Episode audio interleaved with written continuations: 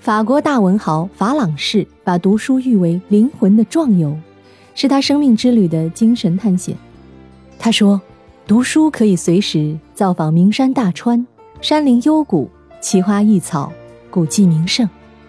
一卷在手，日月山川、兴衰变迁、悲欢离合，便如沿途的风景扑面而来，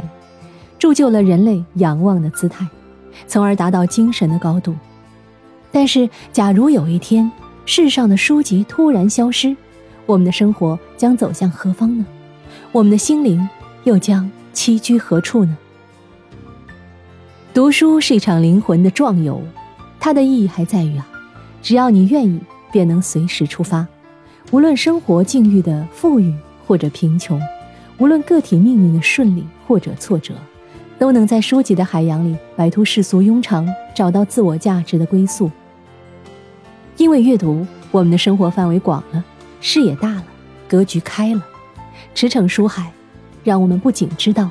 生活不止眼前的苟且，还有诗和远方，更知道了无穷的远方，无数的人们，都和我有关。就算身处失落迷茫，经历磨难挫折，也相信每一次平凡的生长，都通往春天。在这样一个饱览风光无限的壮游过程中，无论是轻舟小船的传统纸质阅读，还是汽笛轰鸣的新兴阅读方式，亦或像你此刻一样，听着耳畔流淌的主播木泉的声音，感受看不见却又能直抵人心的文字之美，都是一种读书。关键是你是否做好了扬帆下海、乘风破浪的壮游准备了呢？